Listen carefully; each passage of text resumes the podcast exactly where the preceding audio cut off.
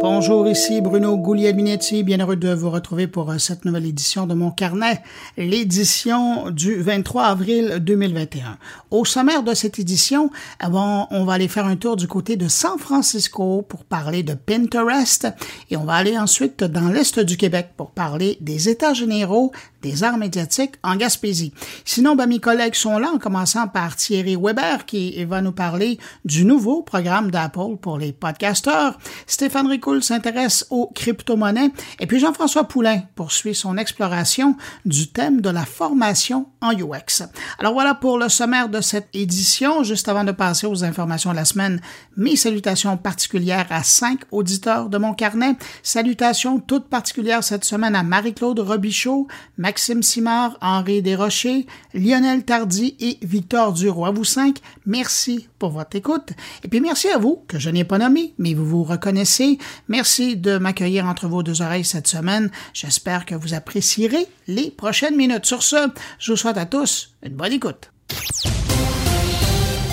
Selon une nouvelle enquête de l'Observateur des technologies médias, l'OTM, 67% des francophones au Canada sont abonnés à au moins un service de vidéo sur demande comme Netflix, Club Illico et compagnie. En comparaison au Canada anglais, on parle de 80 de la population. Je vous rappelle, chez les francophones, c'est 67 C'est Netflix, sans surprise, qui demeure le chef de file du marché de la vidéo sur demande au Canada, particulièrement chez euh, les francophones, avec plus de la moitié des francophones qui y sont abonnés. L'OTM confirme que les abonnements au service Crave et Amazon Prime Video ont doublé depuis l'automne 2019. De plus, près de 3 francophones sur 5 sont abonnés à au moins deux services et plus de 29% sont désormais abonnés à trois services ou plus.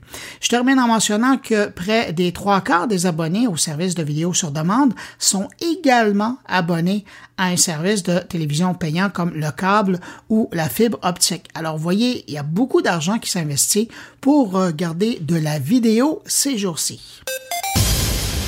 Le chiffre est impressionnant. Cette semaine, on apprenait que les réseaux sociaux comptent désormais plus de 4 milliards d'utilisateurs dans le monde. Et seulement dans la dernière année, 500 millions de personnes ont rejoint les plateformes des réseaux sociaux, ce qui représente, imaginez-vous, une augmentation annuelle de 14% Ça, c'est plus que 16 nouveaux utilisateurs par seconde. Il n'y a pas à dire, la pandémie a vraiment été bénéfique pour les réseaux sociaux. Selon les chiffres du Digital Report qui est produit par Hootsuite et We Are Social, on apprend aujourd'hui que sur l'ensemble de la planète, il y a plus de 92% des internautes qui accèdent à Internet par le biais d'un téléphone, qu'il soit intelligent ou non. Finalement, si on fait un palmarès mondial, et là c'est Facebook qui sort grand gagnant, imaginez, c'est WhatsApp qui est la plateforme des médias sociaux préférée des internautes, propriété de Facebook. Facebook arrive au second rang et Instagram est à la troisième place. Parlant de Facebook, cette semaine, on a également appris que selon la dernière enquête de Privacy Affairs, un compte Facebook sur le dark web se vendait 75 dollars. Un compte Instagram, ça s'achète à 55 dollars et un compte Twitter à 49 dollars. On apprend également que les comptes Gmail piratés valent beaucoup plus qu'un compte de réseau social. On parle d'un prix moyen de 156 dollars. Et pour ce qui est des cartes de crédit, je suis sûr que ça vous intéresse de savoir, ben imaginez vous ça commence à 12 dollars et une carte de crédit clonée avec un PINS, ben là, ça se vend à partir de 15 dollars. Cette semaine, TikTok a été accusé d'avoir collecté illégalement des données personnelles de millions d'enfants au Royaume-Uni et en Europe. C'est l'ancienne commissaire des enfants en Angleterre qui poursuit au nom de ses enfants de moins de 16 ans en Europe et de moins de 13 ans au Royaume-Uni, euh, qui poursuit donc TikTok et sa maison mère chinoise ByteDance. La poursuite espère aller chercher plus de 1,7 milliard de dollars canadiens en dédommagement. Pour ce qui est des informations collectées par TikTok, euh, ben on parle de numéros de téléphone, de vidéos, d'images et aussi de données de biométrie par l'utilisation de la reconnaissance faciale. Et je vous rappelle qu'en février 2019, TikTok avait déjà été condamné aux États-Unis à une amende de 5,7 millions de dollars pour avoir collecté illégalement des données personnelles de mineurs de moins de 13 ans. Depuis mercredi, il y a Instagram qui offre une nouvelle fonctionnalité pour lutter contre le cyberharcèlement. La plateforme propose de filtrer les messages privés qui contiennent des expressions injurieuses, une nouvelle étape en quelque sorte dans son offensive pour contrer le harcèlement en ligne. Le nouveau filtrage est offert aux utilisateurs de sept pays, dont le Canada et la France, et son utilisation permet de masquer automatiquement les invitations à discuter qui contiennent des mots, des expressions ou des émojis offensants. J'ajoute que pour la version française d'Instagram, l'application contient déjà quelques dizaines d'expressions qui sont bloquées, mais Instagram permet aussi aux utilisateurs d'ajouter leurs propres termes. Maintenant, dernière information sur la fonction, il y a le filtrage des messages privés qui se fait à partir de l'appareil de l'utilisateur, ce qui devrait régler les craintes qu'on pourrait avoir en matière de vie privée. Et je termine avec euh, cette information qui concerne Amazon. Le géant américain ouvre un salon de coiffure à Londres. Le Amazon Salon va permettre aux cybermarchands d'expérimenter de nouvelles technologies et de nouveaux produits. Pour vous donner un exemple de nouveaux services en test, ben, imaginez-vous avoir un miroir dans lequel vous pourriez vous regarder avec différentes coupes de cheveux grâce à l'utilisation de la réalité augmentée. Alors ça, c'est un exemple. Un autre exemple, euh, ben, c'est l'utilisation des tablettes d'Amazon qui seront disponibles aux clients dans le salon pour commander sur place des produits capillaires en scannant tout simplement un code QR sur la tablette. Alors ça, c'est à Londres, mais euh, ne retenez pas votre souffle parce que pour l'instant, l'ouverture d'un autre Amazon Salon n'est pas à l'ordre du jour. Il y a deux semaines, la plateforme Pinterest annonçait la création d'une charte pour les créateurs. Et puis, cette semaine, Pinterest annonçait un outil pour permettre aux créateurs d'avoir un plus grand contrôle sur l'utilisation de leur création sur la plateforme. On sent vraiment un vent de changement chez Pinterest et j'étais curieux de comprendre un peu mieux ce qui se passe sur la plateforme. Alors, je vous propose une rencontre avec la Senior Content Communication Manager chez Pinterest. Vous la connaissez peut-être aussi comme auteur et ex journaliste. Je parle de Marie-Joëlle Parent, qu'on va retrouver à l'instant à San Francisco, où se trouve le siège social de Pinterest. Bonjour Marie-Joëlle. Bonjour Bruno. Marie-Joëlle, je le disais dans la présentation officiellement euh, chez euh, Pinterest, tu es Senior Content Communication Manager, mais euh, concrètement, là, dans le quotidien, c'est quoi ton travail? Ça mange quoi en hiver? Euh, comme tu disais, je travaille dans l'équipe des communications et je m'occupe de notre volet créateur. Donc, cette année, chez Pinterest, on, on a consacré ça l'année des créateurs. Donc, c'est là-dessus que je travaille. Je suis en charge de raconter ce qu'on fait avec les créateurs et tous les projets qu'on embranle euh, avec ce volet-là. Est-ce que les 13 derniers mois ont rendu euh, plus actif la communauté? Parce que c'est quand même 400 millions de, de membres actifs. Là. Écoute, la, la, pandémie a vraiment créé un, énorme boom pour la plateforme. Euh, on est maintenant à 459 millions de, de, personnes partout dans le monde qui effectuent des milliards de recherches chaque mois sur la plateforme et on a vu une augmentation de 37% de notre nombre d'utilisateurs dans les derniers mois, dans les derniers mois de 2020.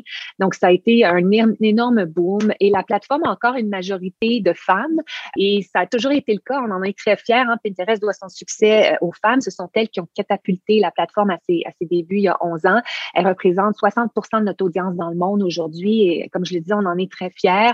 Ce sont après tout les femmes qui ont le pouvoir d'achat. Mais ce qui est intéressant, Bruno, de ces derniers mois, c'est euh, vraiment auprès de la génération Z et des hommes qu'on a enregistré la croissance la plus rapide. Donc, c'est étonnant. À l'échelle mondiale, les deux audiences, hommes et génération Z, ont augmenté 40% par an en 2020. Mais arrivez-vous à l'expliquer? Euh, ben, ce sont tout simplement des nouveaux marchés. Hein. On est découvert dans de plus en plus de marchés et la plateforme, euh, on a toujours dit que c'était pour tout le monde. Pinterest, c'est pas du tout euh, juste pour les femmes. Donc, on est juste découvert par de plus en plus de groupes et ça nous amène de plus en plus d'utilisateurs et le contenu est de plus en plus diversifié, évidemment, à cause de ça. On va faire un pas en arrière parce qu'il y a probablement des gens, ils sont rares, mais il y a probablement des gens pour qui Pinterest, c'est pas clair dans la tête ce que c'est. J'aimerais ça que tu nous le présentes. Comment tu pourrais leur présenter Pinterest aujourd'hui? Pinterest, ce n'est pas un réseau social. On ne se considère pas comme un réseau social. On ne va pas sur Pinterest pour voir ce que ses amis ont fait hier soir ou, pour partager ou avoir des débats politiques. C'est vraiment une plateforme, c'est un moteur de découverte visuelle. C'est un moteur de recherche visuelle où on trouve des créateurs inspirants, où on achète des nouveaux produits. Pinterest de plus en plus est une plateforme pour le shopping, euh, où on recherche des idées à réaliser hors ligne. Donc, la mission de la compagnie, euh, c'est vraiment de donner aux gens l'inspiration dont ils ont besoin pour vivre la vie dont ils rêvent. Donc, Pinterest, c'est une plateforme d'inspiration pour trouver des idées qu'on va réaliser euh, dans sa vie. Est-ce que c'est ça qui explique que la plateforme, on la décrit souvent comme une plateforme de bienveillance? C'est une plateforme très positive parce que on dit souvent que Pinterest, c'est personal media. C'est un média personnel. Donc, on y va pour ses projets personnels. On n'y va pas pour se comparer avec d'autres. Euh, il n'y a pas de trolls sur Pinterest. Les commentaires sont positifs. Donc, la plateforme a toujours été une plateforme très positive, mais ça a été euh, vraiment conçu euh, de cette façon. Donc, il y a eu toutes sortes de, politiques qui ont été lancées. Dès 2017, on a lancé une politique de désinformation sur la santé qui bloque le contenu anti-vaccination. On a été très proactif envers ça. En 2018, on a été la première, plateforme à de diffuser les publicités politiques. Euh, en 2019, on a lancé ce qu'on appelle Compassionate Search, donc la recherche compatissante pour les personnes qui recherchent euh, un soutien en santé mentale. On a collaboré là-dessus avec un laboratoire de Stanford University. Euh, on travaille, on s'assure qu'on travaille avec 50% des créateurs euh, qui proviennent de groupes sous-représentés. Donc, on a été très proactif pour, pour s'assurer que la plateforme demeure positive. donc, on entend souvent d'ailleurs, Bruno, de nos utilisateurs, que Pinterest est un peu le, dernier îlot de positivité sur Internet dans le fond, avec tout ce que tu viens d'énumérer, est-ce que dans le fond, c'était la suite logique de lancer une charte des créateurs, celle que vous avez lancée là, il n'y a pas tellement longtemps? Je vais donner un peu de contexte pour expliquer. Euh, Pinterest vraiment est en train de faire un gros virage. La plateforme a 11 ans. Et euh, comme je l'expliquais, euh, depuis 11 ans, les, utilisateurs utilisaient Pinterest pour sauvegarder du contenu du web. Hein, si je trouvais quelque chose d'intéressant sur un blog ou sur le web, je le sauvegardais dans un de mes tableaux Pinterest pour y revenir plus tard et vraiment pour euh, m'inspirer pour des projets aussi simples que quoi faire pour souper ou euh, quel voyage faire quand la pandémie va terminer. Donc ça, c'est les, les 11 dernières années. Et là, on s'est rendu compte qu'il fallait vraiment faire un virage pour s'assurer que les créateurs qui utilisaient d'abord Pinterest pour, comme un outil d'inspiration, on veut maintenant qu'ils viennent publier du contenu original sur Pinterest. Et pour ce faire, et c'est pour ça qu'on est dans l'année des créateurs, pour ce faire, on a lancé en septembre dernier un produit euh, spécialement pour les créateurs qu'on appelle Story Pins, euh, qu'on a traduit en français, je pense, par épingle story, mais je vais continuer à les appeler Story Pins. C'est un format euh, multimédia euh, qui peut aller jusqu'à 20 pages, qui marie images et vidéos, audio, évidemment texte. Et c'est vraiment pour que les créateurs partagent des idées, des idées inspirantes, réalisables, et pour se bâtir une audience sur Pinterest. Et ça, c'est nouveau. On parle d'audience ou est-ce qu'on parle de communauté? Chez on parle d'audience. Euh, donc, il y a deux, deux metrics, deux chiffres à, regarder sur un profil Pinterest maintenant, c'est le nombre d'abonnés, de, de, followers, mais aussi les monthly views. Et ça, c'est le nombre de personnes qui voient ton contenu chaque mois. Donc ça, c'est vraiment une distinction. Maintenant, on veut que les créateurs considèrent Pinterest comme une plateforme pour vraiment se bâtir une audience et publier du contenu original. Et c'est dans cette contexte-là qu'on a annoncé notre, charte des créateurs il y a deux semaines parce qu'on voulait vraiment être proactif. La charte des créateurs qu'on a annoncée, c'est vraiment pour lutter contre la négativité en ligne. Et maintenant qu'on ouvre les portes à cette création de contenu original sur Pinterest, on voulait vraiment donner le ton en amont pour, vraiment lancer le message, voici le type de contenu qu'on veut voir sur notre plateforme. On veut que ce soit du contenu inspirant et positif. Donc, on veut être proactif. Donc, on a annoncé cette charte des créateurs qui est un ensemble de principes en matière de contenu. Et quand ça va être actif dans les prochaines semaines, les créateurs qui s'apprêtent à publier une story pin vont se faire montrer cet ensemble de principes. Ils vont devoir le lire, le signer, l'approuver et vraiment euh, s'embarquer avec nous dans ce projet euh, un peu ambitieux de bâtir un, Internet plus positif. Voilà. Méchant chantier. oui, c'est un gros projet et euh, on l'a annoncé en espérant que d'autres plateformes vont vont, suivre et, vont embarquer dans ce projet-là. Euh, et à date, ça a été très, très bien reçu par les créateurs. On a, on a lancé une grande campagne euh, marketing avec, euh, avec des créateurs de partout dans le monde qui, qui embarquent dans ce projet-là avec nous. Et les réactions qu'on a entendues des créateurs, c'est enfin, on attendait un peu de... C'est un soulagement de se faire donner un peu des balises, de, de se faire dire, voici le type de contenu qu'on veut voir sur cette plateforme. et ça, ça les aide. Ils avaient besoin un peu d'éducation. Qu'est-ce que vous espérez à moyen terme? Est-ce que c'est une augmentation du contenu? Est-ce que c'est une augmentation de l'achalandage? Est-ce que c'est un nouveau public euh, ou des nouveaux créateurs qui vont venir d'ailleurs et qui vont s'installer chez vous? C'est tout ça, c'est d'augmenter le nombre de créateurs qui, qui, publient du contenu original sur Pinterest. Donc, dans les prochaines années, ce qu'on parle, on, parle carrément de Pinterest 2.0. C'est que quand tu vas ouvrir ton application Pinterest, le contenu que tu vas voir sur ton home feed, sur la page d'accueil, ça va être que du contenu de créateur, que du contenu original. Euh, c'est ce qu'on espère, c'est le but et ça va être que des idées originales, des idées réalisables, des idées inspirantes que les gens vont pouvoir aller recréer dans leur vraie vie. Donc, ça va vraiment être le, on est en train de bâtir la, maison de l'inspiration. C'est carrément ça. Et, probablement de donner une assise à une nouvelle génération de créateurs. Exactement. Donc, on est en train de bâtir ce qu'on appelle euh, en anglais nos, homegrown créateurs. Donc, qui sont ces créateurs qui vont maintenant se bâtir une, marque sur Pinterest, qui vont devenir des stars sur Pinterest et qui vont devenir des stars pour avoir partagé du contenu positif. Donc, c'est vraiment euh, ce que Apple fait avec la sécurité, on veut le faire avec la positivité. C'est carrément ça. Puis on a été vraiment euh, cette charte des créateurs, elle a été ça, a été long avant de la développer. Il y a eu des créateurs qui ont été impliqués là-dedans. On les a vraiment impliqués dans, dans la conception de, de ces règles. Euh, et, et c'est ce qu'on espère, Bruno, c'est ce qu'on espère. Et, euh, et je pense que quand on ouvre les portes comme ça à la création de contenu, je, je trouve vraiment que, que, Pinterest a été vraiment euh, très, très, très encore une fois, de, donner des règles en amont avant même la création du contenu, je pense que ça ne s'était jamais fait. Il n'y a pas d'autres plateformes qui ont fait ça. De vraiment demander aux créateurs d'embarquer avec nous avant même de créer quelque chose, euh, ça n'a pas été fait encore. En terminant, Marie-Joëlle, euh, toi qui as passé ta vie à créer du contenu, ben, évidemment, tu continues à créer du contenu en parlant de, vos créateurs. C'est quoi le plaisir ou la satisfaction personnelle que tu as de faire partie d'une aventure comme celle-là? Ah, pour moi, c'est une immense fierté parce que euh, de travailler pour une compagnie comme ça qui a une conscience et qui est vraiment, qui veut vraiment le bien de ses utilisateurs. Et, Pinterest, c'est une compagnie qui, qui peut-être qui bouge un peu plus lentement, mais qui est vraiment délibérée dans, dans ce qu'elle produit, dans ce qu'elle conçoit. C'est une immense fierté. Et, et, moi, ça a été une découverte, Bruno, et parce qu'avant d'entrer chez Pinterest, je, je créais pas de contenu sur la plateforme. Et ce qui est vraiment intéressant, c'est de voir juste le potentiel parce que sur Pinterest, tu n'as pas vraiment besoin d'abonnés hein, parce que ton contenu que tu vas publier va d'abord être montré à tes abonnés, ah, mais ensuite, il va être montré à tellement d'autres mondes parce que c'est un moteur de recherche. Donc, il y a quelqu'un qui peut tomber sur ta story pin et, vraiment les, les, impressions sur une story pin. J'ai une story pin que j'ai créée sur euh, un endroit à New York, j'ai presque un million de personnes qui l'ont vu. Ce serait impossible sur d'autres plateformes. Puis l'autre chose, c'est que la beauté aussi des story pins, c'est qu'elles sont pas éphémères, elles disparaissent pas, donc elles ont une longue durée de vie. Et justement parce qu'on est un moteur de recherche, quelqu'un qui cherche quelque chose qui a rapport à New York peut euh, se, voir montrer mon, ma story pin quelques mois plus tard. Donc il y a vraiment un potentiel énorme pour les créateurs de, se faire découvrir par une autre audience qui n'ont pas sur d'autres plateformes. Donc pour moi, ça c'est excitant parce qu'on est au début de notre projet avec les créateurs et, et pour moi de partir à ce projet-là euh, au tout début, c'est vraiment euh, excitant de voir jusqu'où ça peut aller, euh, puis de faire partie d'une petite équipe qui grandit et qui grandit de plus en plus. Donc, c'est vraiment excitant. Marie-Joëlle, merci de nous avoir ouvert cette fenêtre sur Pinterest. Je le rappelle, Marie-Joëlle Parent, officiellement, maintenant, aujourd'hui, elle est Senior Content Communication Manager chez Pinterest. Et oui, vous la connaissez comme auteur et oui, vous la connaissez comme journaliste. Aujourd'hui, on lui parlait pour ses fonctions chez Pinterest. Merci beaucoup, Marie-Joëlle. Merci beaucoup, Bruno.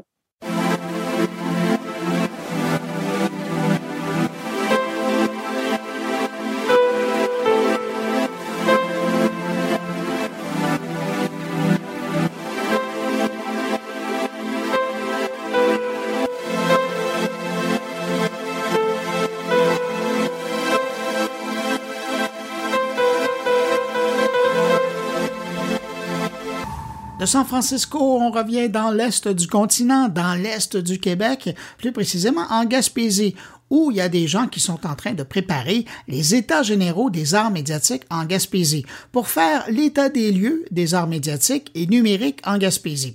Si vous aimez le cinéma, les créations immersives, ben, c'est le genre d'événement que vous voudrez mettre à votre agenda, d'autant plus que cette édition qui va se dérouler les 15 et 16 mai prochains, ben, elle sera entièrement en ligne. Alors, pour parler de l'événement et du contenu qu'on va y retrouver, je vous propose cette rencontre avec François Cormier. Il est le fondateur du Festival des films Les Percés et l'instigateur des États généraux des arts médiatiques en Gaspésie. François Cormier, bonjour. Bonjour. François Cormier, d'où vient l'idée des États généraux des arts médiatiques en Gaspésie? Ben, écoutez, nous, euh, moi, j'ai fondé le Festival de cinéma Les Percés dans 2008, donc ça fait 12 euh, ans euh, qu'on développe vraiment là, le, cinéma d'auteur euh, en région, qu'on présente des films chaque mois d'août au festival, qu'on a agrandi aussi le public, la cinéphilie, je dirais, du, du, cinéma indépendant dans la région et tout ça. Et on s'est rendu compte que tout ce qui concerne un peu le domaine des arts numériques, de tout le développement euh, potentiel que la, création numérique auprès des artistes, auprès des organisations culturelles en Gaspésie était comme euh, absente un peu de toute une réflexion euh, importante. Et aussi, on est un grand territoire dispersé sur des centaines et des centaines de kilomètres. Donc, il y a des artistes un peu partout. Il y a des, jeunes réalisateurs qui utilisent de plus en plus les, technologies pour euh, réaliser euh, leurs projets, leurs œuvres, leurs films, leurs courts-métrages et tout ça. Donc, euh, on a créé aussi une section dans le festival qui s'appelle en 2015 la grande rencontre des arts médiatiques en Gaspésie pour présenter essentiellement des œuvres qui font appel à l'immersion, aux nouvelles technologies, euh, à tout l'espace audio, sonore qu'on a dans, dans la démarche aussi de certaines œuvres d'artistes. Donc, depuis cinq ans, on a comme, on s'est rendu compte qu'il fallait un peu rassembler tout ce milieu, réfléchir, c'est quoi les enjeux euh, en Gaspésie, mais aller s'inspirer aussi d'expériences ailleurs pour euh, enrichir un peu cette réflexion-là. Et on a fait appel à une quinzaine de conférenciers euh, qui ont toutes sortes de, de bagages et d'expériences. Et je pense que ça va être très intéressant. On va faire l'histoire un peu des arts médiatiques au Québec, mais on va aller euh, euh, circuler là, euh, auprès de tous ceux qui ont des idées et on veut faire un, une espèce de recommandation en fait auprès des, institutions par la suite. Donc, on va créer une sorte de, de, de, manifeste là, en guillemets, je dirais, pour dire ben nous en région, nous en Gaspésie, euh, la situation des arts médiatiques, des arts numériques, c'est un peu le portrait aujourd'hui et voilà ce que nos représentants qui ont participé et euh, la communauté euh, des arts et euh, même intellectuelle, d'éducation. On, on, on travaille avec le Cégep de la Gaspésie, le Cégep de Matane aussi, parce qu'ils ont des étudiants en arts numériques, en arts et maintenant. Donc, c'est tout ça là, qui va servir à, à créer, là, je dirais, là, des, des recommandations pour l'avenir. La dernière année a été particulièrement difficile pour les événements comme le vôtre à travers le monde. Beaucoup de festivals se sont retournés vers euh, l'Internet pour euh, présenter une adaptation euh, d'eux-mêmes, et puis même les plus gros. Hein. Il y a Cannes qui avait dit non, nous, c'est tout ou c'est rien, puis finalement, ils sont retournés. Avec Tribeca, ils ont organisé quelque chose qui était en ligne. Est-ce que vous avez l'impression que malgré le fait que les festivals comme le vôtre n'ont pas pu avoir d'édition l'an dernier, euh, en, j'allais dire en vivant, euh, avez-vous l'impression que quand même le cinéma, ses créateurs ont eu l'occasion par cette nouvelle approche du visionnement qui met pas véritablement bien en valeur tout leur travail, là, ont eu la chance d'avoir l'opportunité de présenter leur travail euh, par Internet, par les différentes versions qui, qui ont existé là, depuis 13 mois? Ben, premièrement, je dois dire que nous, euh, le Festival des Percés, on a pu présenter notre festival en présentiel parce qu'on a un cinéparc tout près de Percé et on a pu, euh, avec eux, le cinéparc par D'ailleurs, c'était intéressant parce qu'il y avait un article au mois de, je pense que c'était en décembre ou en janvier dans Forbes et qui parlait que l'avenir des festivals allait passer par le, par le cinéparc. Oui. Je pensais à vous qui l'aviez utilisé, ça. Oui, puis on a, ben, on a quand même euh, créé une formule hybride, c'est-à-dire au Cinéparc et aussi euh, une première édition en ligne de, programmation euh, cinéma, euh, disons, je dirais plus pointu là, que, qu'on a mis en ligne pour euh, le festival. Mais là, je pense qu'avec la pandémie qui nous est arrivée là, depuis depuis plus qu'un an. Euh, je crois qu'il y, a une redéfinition complète des, euh, des, nouvelles lectures euh, par rapport au cinéma, par rapport aux arts, par rapport au numérique tout court. C'est-à-dire que là, on a été forcé, tout le monde, même les moins euh, habile, je dirais, entre guillemets, avec les technologies. On a tous été forcés à, aller gérer un peu. Le Zoom est devenu quelque chose de tout à fait presque naturel. On peut en avoir trois, quatre, cinq par jour. Euh, on les plus. Euh, il y, a, y, a, une véritable nouvelle réalité qui s'est installée. et qui, qui fait partie du monde actuel. On est en 2021. Euh, les technologies se développent à une vitesse très accélérée et ça s'arrêtera pas.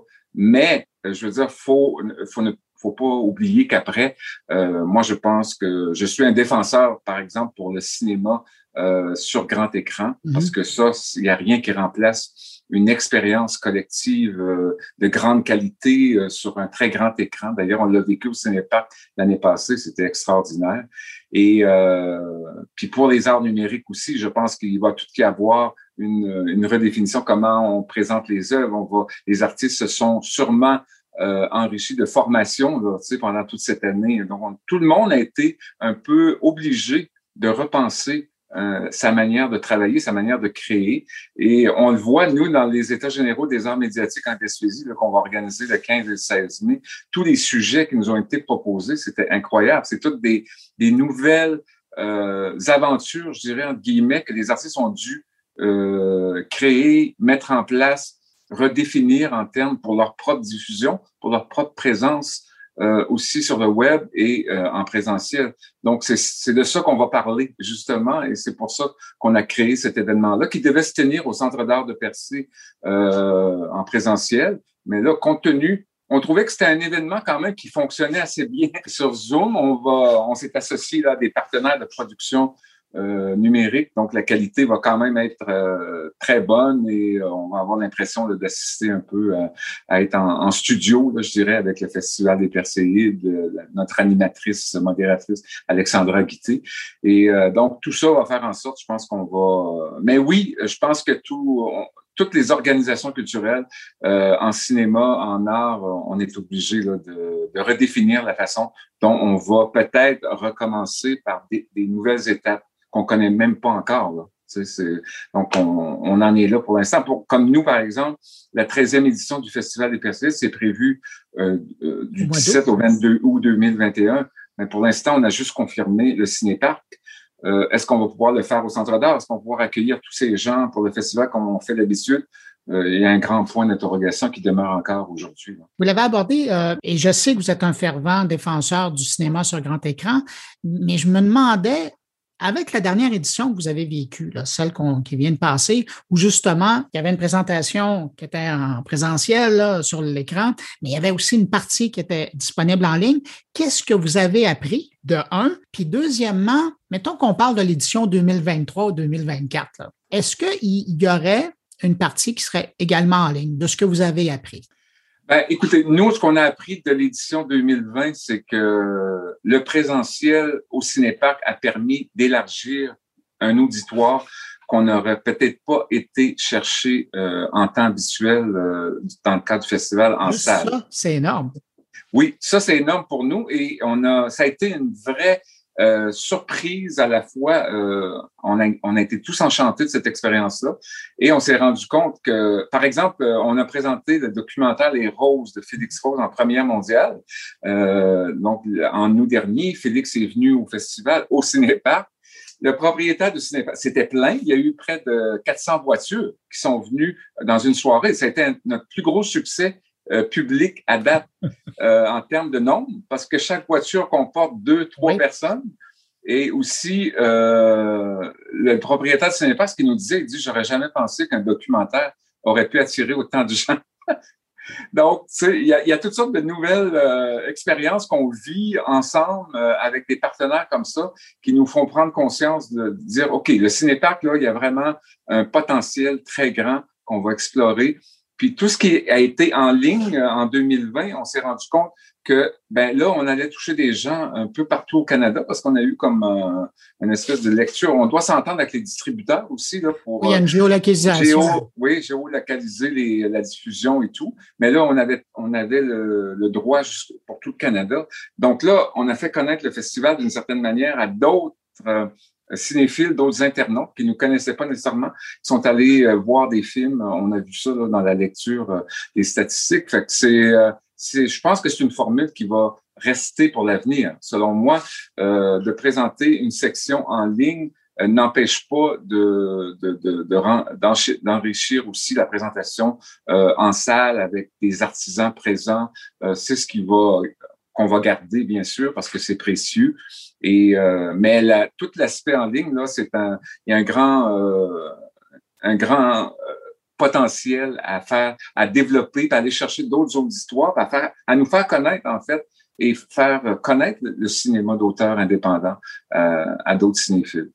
Finalement, je vous écoute, puis j'ai l'impression que votre édition 2020, c'était une bonne édition. Ben oui, nous, on, on, a, à cause du cinéparc, qui est dans la, parce qu'il y a cinq cinéparcs euh, au Québec vraiment en opération, et le cinéparc de Petit Pabot, qui est à 20 minutes de Percé, hein, je veux dire, c'est dans un champ sous le bord de la mer, là, en plus. Ah ouais, c'est superbe, C'est vraiment extraordinaire, là, comme, euh, comme expérience. pour nous, oui, ça a été extrêmement positif, et même, on a eu plus de billetterie euh, qu'on avait eu en 2019 alors que ça devrait pas être ça là, dans la réalité. Il y a des festivals qui ont juste présenté leur édition en ligne. Nous, avec le Cinéparc, on a pu aller chercher, puis il y avait un manque là, vraiment euh, concret d'événements culturels. Il n'y avait pas eu d'événements de l'été presque en Gaspésie.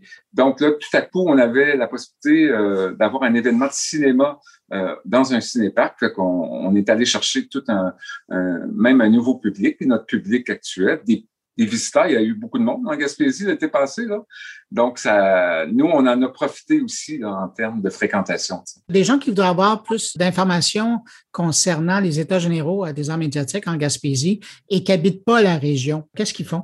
Ben, écoutez, ils vont euh, sur notre site Internet, perseid.ca, donc ça s'écrit avec un C au pluriel pour percer, percer.ca. Donc, il y a, vous allez voir tout de suite là, un bandeau, euh, les États généraux des arts médiatiques en Gaspésie, euh, les 15 et 16 mai en ligne. Donc, euh, il y a toute la programmation des conférenciers, chaque sujet qui est présenté, des éditoriales, des mots de bienvenue, puis un formulaire d'inscription qui est là jusqu'au 1er mai. Donc, il y a des tarifs lefto qu'on appelle. on peut s'inscrire pour 60 dollars tarif régulier pour les deux jours et 40 dollars pour les étudiants. Et par la suite, là, euh, ça va être 75 euh, dollars et 45 euh, dollars jusqu'au 15 mai là, pour s'inscrire. C'est très simple, il y a un petit formulaire à remplir, comme si on achète un passeport numérique dans le fond là, pour accéder à toutes les conférences et tout ça. Puis en fait, on a un seul tarif qui donne accès à tous les deux jours. Donc, si quelqu'un veut juste voir une conférence, ben, il pourra se connecter à l'heure qu'il veut. Euh, pour voir cette conférence-là. Il y aura une possibilité de chatter aussi en direct avec euh, la modératrice, poser des questions et tout ça. Donc, ça va être, euh, il va y avoir des visites un peu partout. On va aller au musée de la Gaspésie voir une exposition sur le grand large qui utilise la réalité augmentée, une exposition sur les bateaux, en fait, sur l'histoire de la Gaspésie à travers les bateaux. Superbe exposition, très art numérique, justement. Euh, on va aller à Matane voir un commissaire qui prépare une exposition de photographie et d'art numérique, euh, Gilles Artaud, qui est un intellectuel, un critique aussi euh, des arts numériques. Puis, on va même aller rencontrer Myriam Achard du Centre Phi à Montréal, qui va nous présenter l'installation actuelle là, qui a lieu du cinéaste Inaritu, le cinéaste mexicain. Euh, donc, euh, l'installation qui avait été présentée au Festival de Cannes, qui est, mhm. présent, qui est exceptionnelle d'ailleurs à l'Arsenal. Là, en ce moment, jusqu'en juillet, c'est presque complet là, leur, euh, leur exposition. Donc, elle va nous expliquer le, le contexte un peu de cette œuvre-là qui avait été, euh, qui, a, qui, a, remporté un Oscar d'ailleurs euh, pour ce, tout ce travail de narration exceptionnel là, que le cinéaste. Donc, on va avoir tellement de diversité, je trouve, que ça va nous permettre vraiment de s'ancrer et de dire, ah, ben là, on a assez d'éléments pour nous, euh, nous projeter dans l'avenir. C'est un peu ça le, c'est vraiment ça. Je regardais votre programmation, puis j'avais l'impression que les 15 et 16 mai prochains, vous allez nous faire voyager. Oui, ben c'est ça. Le, vraiment ça. Oui, on voulait même appeler ça voyage euh, en art numérique en Gaspésie. Là. Tu sais, c'est comme au début, on, on trouvait, parce qu'on s'en va partout, on va du côté nord de la Gaspésie rencontrer un jeune réalisateur, euh, Moïse Marcou Chabot. Donc, il y, a, tout ça, là, tu sais, qui, euh, on est apercé, on, est, on revient, on va aller même en Belgique. donc, il y a, y a, toute cette, cette importance-là du territoire, là, tu sais, comment on vit cette situation-là euh, du numérique et des arts et de la culture aujourd'hui. Ben, François Cormier, fondateur euh, du Festival des Perséides et aussi l'instigateur des États généraux des arts médiatiques en Gaspésie. Merci d'avoir pris le temps de répondre à mes questions. Ben, ça a été un grand plaisir. On vous invite à, euh, à venir à l'événement avec nous. Merci à vous et puis bonne rencontre. Merci.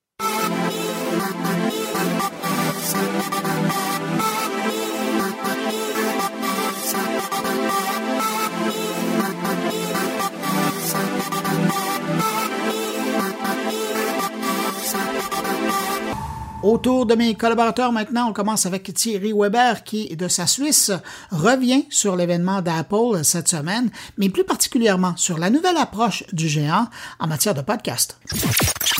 Bonjour Bruno, bonjour les auditeurs de mon carnet. Voilà, ça y est, c'est la première fois depuis, je pense, très très longtemps que je loupe une keynote de, chez Apple. Et eh oui, j'ai complètement zappé ce, rendez-vous que je m'appliquais à suivre chaque, euh, à chaque sortie, à croire qu'il y a peut-être quelque chose qui, se passe. Euh, après euh, effectivement dix ans d'absence de Steve Jobs, je vais pas critiquer son remplaçant, mais on va pas parler du même charisme. Bah voilà, après les dix ans de, du départ de, de Steve Jobs, paix à son âme, eh bien, je me suis essayé à quand même euh, eh bien, coller à cet exercice de suivre les keynotes euh, de la marque à la pomme. Je l'ai totalement zappé. Euh, pourtant, voilà, on est même en période de pandémie sur un agenda qui est normalement assez similaire. Hein. Il y a comme une espèce de régularité chez Apple. Hein. Euh, si c'est pas en avril, eh bien c'est en septembre avec la WDC par exemple, ou, euh, les, les keynotes de, sortie de, de, produits sont euh, normalement tout au long de l'année assez, comment dire euh, régulière en matière de, de date dans, l'agenda. Alors non, je ne vais pas vous parler des nouveaux produits, hein, euh, forcément il y en a. Euh, J'ai quand même été étonné du, look euh, du nouvel iMac. Très étonné par rapport à ce qu'il propose ou pas, puisqu'effectivement son alimentation délocalisée, alors permet certes d'avoir un ordinateur très fin, mais on revient à des formes un peu un peu carrées, là où il y avait un petit peu de euh, de, nature, d'arrondi avec le précédent. Alors certes aussi c'est pratique d'avoir l'entrée euh, Ethernet pour, pour son réseau euh, informatique filaire au pied de l'alimentation au bout de ce long long long câble. Et c'est sympa aussi d'imaginer d'avoir des iMac de toutes les couleurs, même s'il n'y a pas un, choix aussi, aussi énorme qu'on pourrait le croire, qu'on pourrait désirer. Non, non, je ne vais pas vous parler des nouveaux produits, nouvel iPad ou quoi que ce soit. La véritable annonce, elle m'est arrivée par email parce que c'est en fait le déclencheur qui m'a fait réaliser que j'avais zappé la keynote. J'ai zappé la keynote parce que j'ai reçu un mail qui annonçait qu'effectivement il y avait ces nouveaux modèles d'iMac, qui avait effectivement pléthore de nouveaux produits. Hein. Ça va très vite chez Apple. Hein. La, keynote étant terminée, euh, la planète entière est informée euh, euh, par, par email. Hein. La, la, communication à la pomme fonctionne très bien. Non, non, c'est un tout autre email qui m'est arrivé avec euh, Podcast, Connect. Voilà, l'émotion me, fait bafouiller. En fait, euh, en tant que producteur de contenu euh, de, podcast, eh bien, j'ai reçu un email qui m'annonce que ça y est, ça y est, la marque à la pomme, qui avait déjà innové à l'époque, Steve Jobs avait eu le fin nez avec iTunes, en proposant directement une rubrique euh, concernant euh, les répertoires de podcasts. Hein. Rappelez-vous, il y avait euh, votre musique, il y avait le rangement par album, enfin voilà, tout ce qu'il y avait dans, iTunes, puisqu'il s'appelait comme ça à l'époque. Et il a fait mettre cette fameuse rubrique en plus qui était le podcast ou les podcasts, puisque très vite, iTunes est devenu la référence en matière d'annuaire de podcasts. Et le podcast, eh bien moi je m'y suis mis tout de suite euh, en tant que producteur de contenu. Je me suis dit, il n'y a pas YouTube, il n'y a pas la bande passante. C'est un moyen génial que de partager du contenu. Et c'était une belle alternative à, ces problèmes euh, qui n'en sont plus maintenant, puisqu'effectivement avec la 4G, la 5G, euh, le haut débit, la fibre optique, eh bien euh, euh, ben voilà, on est peut-être à consommer plus de streaming que, du téléchargement, ce que proposaient euh, les bases même du, podcast. Et bien très vite, je me suis mis à faire du, podcast et très vite, on a pu voir fleurir toutes sortes d'acteurs, que ce soit des producteurs, et je ne vais pas parler de ceux qui s'essayent au podcast et puis qui laissent tomber après quelques épisodes. Ça, c'est le même phénomène qu'on aura pu voir avec les blogs, par exemple. Euh, on a pu voir aussi pléthore de solutions pour essayer de monétiser tout ça, de mettre de la pub, de, de faire de l'argent avec ça. Et je parle pas non plus des, des grandes plateformes euh, qui, ont, vu le jour encore euh, ces deux, trois dernières années. Non, non, je parle de tous ces acteurs qui ont essayé de faire qu'on puisse eh bien, dans ce temps qu'on a à, disposition, euh, comme le dit Bruno, euh, entre ses deux oreilles, on puisse ben, le monétiser, on puisse y mettre de la pub, on puisse gagner de l'argent. Eh bien, ça y est, un, grand pas est en train d'être franchi, puisque ce mail que j'ai reçu annonçait tout simplement que ça y est, eh bien, Apple vous propose en tant que producteur de contenu de monétiser vos contenus, c'est-à-dire d'arriver sur des formules d'abonnement. Alors, je me pose la question, et, voilà, j'arrive déjà au terme du temps qui m'est imparti, je me pose la question de savoir si, si c'est pas trop tard, si ça va vraiment prendre, après toutes ces, années de gratuité, après tous ces modèles qui essayaient de se, se trouver, est-ce que là, on n'arrive pas avec une fausse bonne idée est-ce que il va être difficile d'imposer euh, le payant sur du contenu qu'on peut télécharger, écouter et, retrouver sur plein de plateformes? Est-ce que c'est là la solution de Apple pour contrer l'énorme avance qui est en train d'atteindre Spotify? Ou est-ce que parce que c'est Apple, parce que ils avaient senti, comme je vous le disais avec Steve Jobs, qu'il y avait quelque chose, il y avait un filon, ben parce que c'est eux, euh, l'abonnement au podcast sera une suite logique adoptée par tous les utilisateurs, puisqu'effectivement le podcast, surtout après cette pandémie, pendant cette pandémie, connaît effectivement un vif succès. Je le vois ici en Suisse, les marques, les annonceurs, tout le monde s'y met de sa propre production. La question reste totalement ouverte et je me réjouis de pouvoir y répondre dans les mois qui viennent pour voir si effectivement, ben, encore une fois, la sauce prendra ou pas. En attendant, si vous, si vous désirez vous mettre comme moi à faire du podcast, il y a une seule adresse que je peux vous conseiller d'aller consulter. Si vous avez envie de faire appel à un professionnel, si vous avez envie d'être bien conseillé pour pouvoir vous aussi vous mettre à produire du contenu sur ce superbe support qu'est le podcast, eh bien, vous ouvrez votre furteur et vous tapez moncarnet.com, tout simplement, puisqu'effectivement, dans les pages du site de Bruno, qui m'accueille avec ma chronique, eh bien, vous trouverez effectivement de quoi eh bien être accompagné à faire vous aussi euh, usage de votre voix pour, pourquoi pas, euh, diffuser, produire vos propres contenus. Merci Bruno, en tout cas, pour me donner cette place, de m'avoir donné cette place ici dans ce podcast. Et je me réjouis euh, sincèrement de voir ce que va donner cette annonce euh, lancée euh, il y a quelques heures par Apple. Portez-vous bien et à très bientôt si c'est pas avant. Ah, tiens, il y a un PS. Prenez le temps d'aller noter les podcasts, mettez des commentaires, des étoiles, des pouces en l'air. même Google Podcast facilite ce genre de choses puisqu'effectivement ils l'ont intégré à leur application. Ça nous ferait plaisir en tout cas. Allez, à très bientôt si c'est pas avant.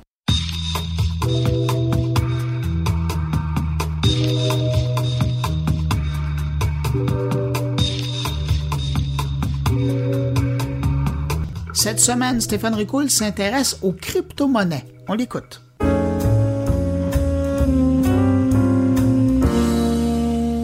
22 avril le jour de la Terre, une célébration environnementale par la société civile telle que qualifiée dans Wikipédia. 22 avril 2021, une éclipse médiatique qui s'accroche désespérément et qui aurait pu mettre à mal ce besoin de visibilité que l'urgence climatique réclame. Fort heureusement, il n'en est rien. Le Canada, les États-Unis ou l'Europe continuent de poursuivre leurs efforts. Le Québec aussi.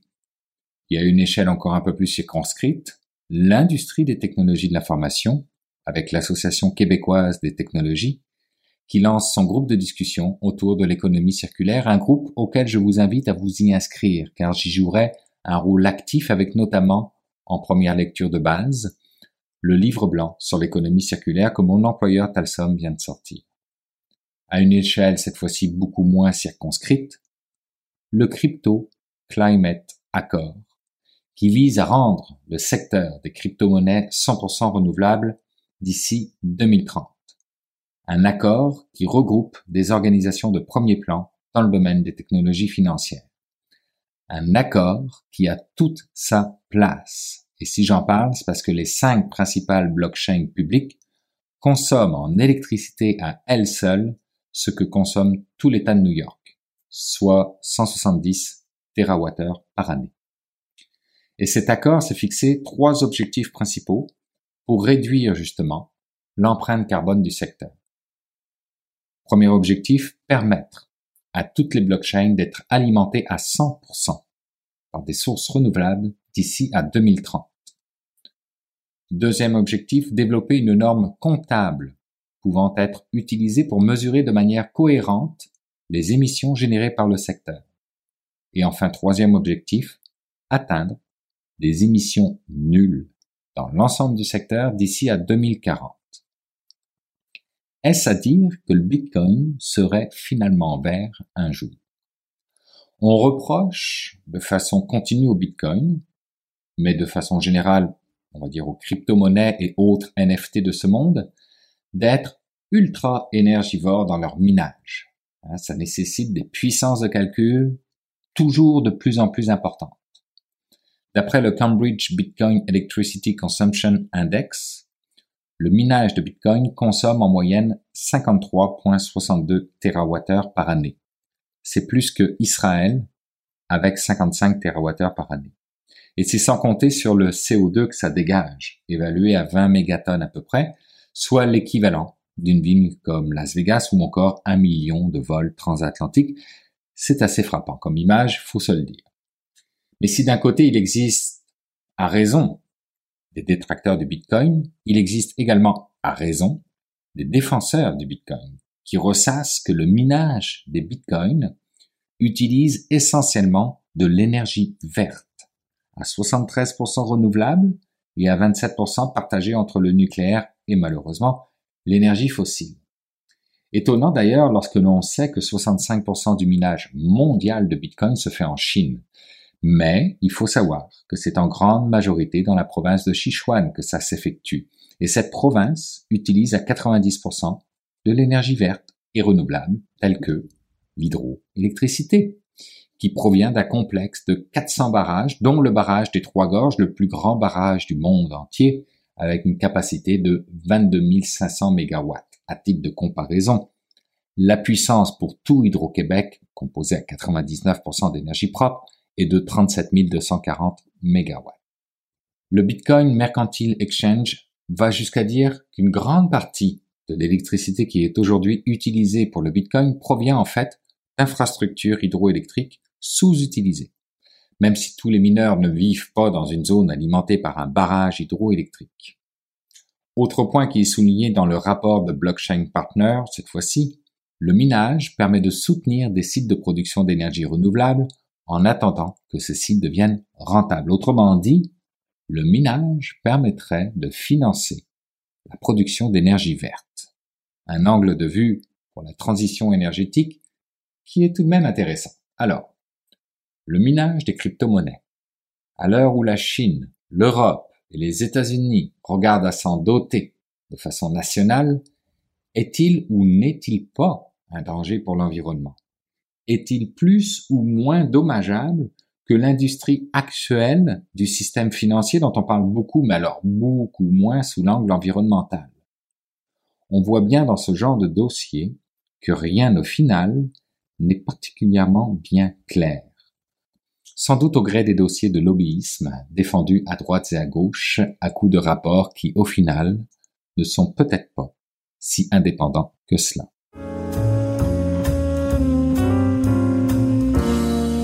C'est maintenant le temps d'aller rejoindre mon ami Jean-François Poulain pour parler de UX. Bonjour Jean-François. Bonjour Bruno.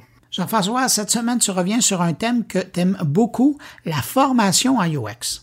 Alors oui, c'est ça. Effectivement, cette semaine, j'ai fait une entrevue euh, qui est la suite de l'entrevue avec Jérémy Cohen, euh, avec euh, un jeune diplômé, Gary Boutry-Labing, qui a fait donc son diplôme à l'école Rubica. Mais lui, il le fait évidemment en game design parce que bon, le, le bac comme tel est pas, il va commencer seulement en septembre, comme le, disait Jérémy dans l'entrevue. Donc lui a fait ce game design et en deuxième partie, il a fait sa, maîtrise donc en UX. Ça, c'est là depuis trois ans. Et, comme tu sais, le, moi le sujet du UX dans le monde du vivant m'intéresse beaucoup et c'est ce dont j'ai parlé avec Harry parce que c'est sur ça qu'il a fait sa maîtrise et en plus, il a eu la chance de l'appliquer dans un stage au Puy du Fou ben, merci Jean-François encore euh, pour cette rencontre cette semaine euh, qu'on va écouter immédiatement. Et puis je te dis à la semaine prochaine. Salut. Merci beaucoup Bruno. À la semaine prochaine. Alors pour mon parcours, j'ai eu un donc j'ai commencé par un, un, bachelor en game design donc vraiment euh, axé donc là sur euh, on va dire l'interaction au sein du monde du jeu vidéo. Euh, et après donc au bout de ces trois années de bachelor donc toujours au sein de Rubica hein, je suis passé dans le milieu donc du design un peu plus large que le jeu vidéo où j'avais cette possibilité en fait de de toucher vraiment bah ouais, un, plus large public et d'apporter en fait mes connaissances du jeu vidéo et comment je pouvais un peu bah, gamifier euh, tout mon environnement et plus simplement un jeu vidéo. Et donc, tu as fait une maîtrise sur ce sujet-là. En UX design. Et donc, quel a été donc le développement que tu as fait à partir de, de ça? Donc, euh, moi, je suis parti sur les expériences immersives parce que c'est vraiment quelque chose qui, qui me passionne, mais c'est bon, c'est aussi très large et très libre les expériences mmh. immersives. Et donc, euh, je me suis concentré euh, au fil de mes recherches sur euh, les parcs à thème en fait. Donc euh, j'ai un peu dépoussiéré les, les, les, différentes expériences immersives entre le GN, le jeu de plateau, les escape games, le jeu vidéo et je me suis intéressé aussi au parc à thème où vraiment le visiteur est voilà est vraiment mis au cœur et de, de, de, de l'aventure et, et vraiment enfin est, est considéré presque comme un c'est ce que Disney, par exemple, veut mettre en place, c'est vraiment considéré comme un membre du parc. Ce qui va définir vraiment une expérience immersive, c'est vraiment de mettre l'utilisateur, le, joueur, le visiteur, suivant le média, euh, au centre de euh, l'interaction qu'on va lui proposer. Et en fait, c'est ça qui est vraiment intéressant, c'est que bah ils se rejoignent tous pour cette particularité-là, c'est-à-dire quand tu vas faire un jeu vidéo, un jeu de plateau, un parc à thème, tu es le héros de ton aventure. C'est ce qu'on te vend et c'est ça qu'on qu'on cherche à mettre en place. Et quand il y a un bug dans un jeu, quand il y a euh, un caillou mal peint euh, dans un parc à thème, ça te brise ton immersion. Et voilà, et donc moi c'était vraiment chercher un peu ces petits problèmes-là et comment pallier à ces, ces problèmes-là pour toujours augmenter euh, l'interaction au sein de, ces, de, ces milieux. Et, et, donc, mais dans les deux premiers cas que tu as dit, je pense qu'il y a peut-être plus d'expérience. Bon, les, les, les board games, les gens ont déjà appris à les créer au fur et à mesure qu'ils jouaient. Je pense qu'historiquement, c'est beaucoup ça. Les jeux vidéo ont une expérience aussi dans le UX de tester avec les utilisateurs, de faire des, des, des, des, rounds d'évolution de, du produit aussi au fur et à mesure que les utilisateurs l'utilisent. Est-ce que les parcs, les parcs à thème ou les parcs d'attractions ont ce, ce même euh, cette même genre d'expérience-là, où ils assument que les gens rentrent dans certaines expériences et que ça va fonctionner. Est-ce qu'ils ont vraiment ce, cet, historique de tester sur les utilisateurs, comme l'ont les deux autres, modes? Alors, euh, pendant, mes, pendant mon travail de, mémoire, j'ai eu l'immense chance de pouvoir contacter euh, Luc Méran, qui, a été, euh, qui, est chez Imagineering Disney, justement, et qui a bossé donc à Shanghai, ah, Shanghai, Hong Kong et qui maintenant est, en, est à Los Angeles si je me souviens bien. Et donc euh, j'ai pu échanger avec lui et justement bah, cette approche, c'est ce qu'il me disait. Il me disait que c'était un peu ce qui pouvait manquer. C'était le côté euh, voilà comment on peut tester par exemple une file d'attente en fait pour être sûr qu'elle va diminuer cette, ce, ce, ce, souci justement qui est, qui, qui, est, qui est toujours là de euh, bah, je m'ennuie dans une file d'attente. Donc voilà, comment mhm. est-ce qu'on peut tester ça tout le temps? Parce que les attractions sont testées pour éviter le danger, mais voilà, il manque toujours un peu ce côté euh, bah, user research, on va dire. toi maintenant, tu es au Puy du Fou, qui est un parc de pas un parc d'attractions, mais un parc à thème, si j'ai bien compris. Ouais, ce qui est une grande différence parce qu'il y a peut-être plus de participation des utilisateurs à la base. Euh, bah, en fait, le, parc à thème, alors je, pense même que Disney veut se définir plus comme un parc à thème, euh, mais euh, parce que un parc à thème va jouer vraiment sur l'immersion, l'ambiance, et hmm. là, en fait, au Puy du Fou, donc qui est un, parc donc purement français qui vient de s'ouvrir un peu à l'international avec l'Espagne là notamment, mais c'est que des spectacles, il n'y a pas d'attraction. Et donc, l'utilisateur, le visiteur, il est, il est vraiment spectateur de ces, de, ces spectacles. Il, est, il, est, il participe au public et notamment un spectacle qui s'appelle le signe du triomphe, qui est, qui nous met dans un colisée romain. Et donc, le spectacle, voilà, euh, le spectateur est vraiment bah, la, la, population qui est venue voir les jeux dans les arènes. voilà. En plus, par exemple, d'un passe émotion qui est quelque chose que on vient déguiser le, le, visiteur et on vient le mettre dans les tribunes avec les sénateurs romains ou les sénateurs ah gaulois. Et voilà, il y a vraiment une contribution. Ils cherchent vraiment à, jouer là-dessus. Qu'est-ce que tu amènes à leur faire réaliser? Comment ils peuvent euh, intégrer du UX dans leur processus, si on veut? Euh, alors déjà, je suis le tout premier UX designer euh, depuis la création du parc. Donc le parc a 40 ans maintenant, 30-40 ans. Donc je suis le tout premier UX designer, donc ils ne savent pas du tout ce que c'est. Euh, donc c'est compliqué de leur euh, faire comprendre déjà ce que je fais, de leur faire comprendre que ça va leur être utile sur le long terme. Et, euh, et en fait, euh, ce que je vais leur apporter, donc pour l'instant, je suis très axé sur le digital, puisque bah, c'est un peu pour l'instant la porte d'entrée euh, de l'UX designer. Mais euh, je vais leur euh, proposer en fait des nouvelles méthodes de travail, par exemple euh, la user research, qui est quelque chose qu'ils n'ont pas ou qu'ils ont peu. Ils se basent par exemple sur des avis utilisateurs qu'ils ressortent sur des applications, mais où ils vont faire tester deux trois trucs, mais voilà, il y a c'est vague en fait et ils n'ont pas de vraie méthodologie du X design et ça c'est quelque chose bah, que c'est pour ça qu'ils m'ont qu'ils m'ont qu'ils m'ont embauché, c'est qu'effectivement euh, ils veulent apprendre plus de ce côté-là et ils savent que c'est quelque chose que bah, les autres entreprises ont. Je crois que Disney a déjà des UX designers depuis une petite dizaine d'années maintenant. Donc, euh, quelles sont les prochaines étapes donc pour toi? Parce que si pour l'instant tu es dans le numérique, on mhm. sait que dans un parc d'attractions, comme on le disait tout à l'heure, c'est indissociable de ce que je vais vivre. Mhm. Il y, a, la temporalité aussi, il y a le avant, pendant, après. Donc comment tu comment tu vas jouer de ça C'est quoi ton plan machiavélique de domination euh, dans les prochains mois? euh, Là pour l'instant, euh, donc là, moi, j'ai mon stage sur sur six mois, mais j'avais déjà travaillé avec eux en fait en amont. C'est ce qui m'a amené à avoir ce stage. En fait, en parallèle de mes études, je travaillais avec eux et en fait, donc déjà en fait, ces quatre mois avant mon stage, on a pu travailler avec eux donc et leur montrer à quoi servait le X design. Donc ils ont ouvert un poste de stagiaire. Et là, moi, mon, challenge, c'est pendant ces six mois de leur faire, euh, de leur montrer que tous les projets sur lesquels j'ai pu être amené à travailler euh, avec des équipes qui en temps normal n'ont pas du X designer, mais là, ils voient une vraie différence. Et donc euh, là, c'est quelque chose que je vais essayer de de mettre en place, c'est enfin d'amener, c'est vraiment bah voir que l'UI design, ça montre, ça, fonctionne déjà sur le digital et au bout des 5-6 mois de stage, leur dire oui, mais regardez, euh, j'ai des idées là à côté sur du plus tangible, du plus interactif. Et eux, ils, enfin, j'espère qu'ils pourront voir effectivement que, bah, effectivement, si ça fonctionne dans le digital, ça peut fonctionner ailleurs. Et est-ce qu'il y a des pistes que tu as déjà repérées qui pourraient être appliquées dans le, dans le monde non digital, non numérique, là? Euh, sur, sur, le parc là, euh, oui, il y a quelques il y a quelques pistes, il y a quelques quelques détails, même si le en, vrai le Puy du Fou se débrouille plutôt très bien. Ils ont des ils ont des, des, spectacles qui sont vraiment immersifs, qui ne sont pas que des spectacles de on va dire de théâtre, qui sont mhm. vraiment on entre dans une galerie qui nous fait revivre Verdun, qui nous fait euh, revivre que nous alors nous c'est Clovis pour le, le, premier roi des Francs qu'on a eu. Enfin voilà c'est vraiment tout ça. Et euh, vraiment, l'immersion est vraiment poussée euh, de plus en plus au fil des années. Et c'est vraiment assez impressionnant quand même. ils sont là, mais ils vont, ils vont aller encore plus loin euh, s'ils peuvent te garder après le stage, quoi. C'est, ça, voilà, c'est un peu ça. C'est ce c'est ce qu'il faut que je leur fasse comprendre. On te le souhaite, mais sinon peut-être que cette entrevue permettra à des gens de te découvrir et de eh faire ben, la suite avec toi. Aussi. je l'espère aussi. Gary, merci beaucoup pour cette entrevue. Merci à toi. Ben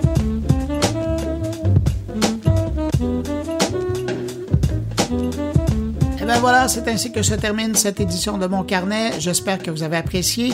Merci à nos invités. Merci à Thierry Weber, Stéphane Ricoul et Jean-François Poulain.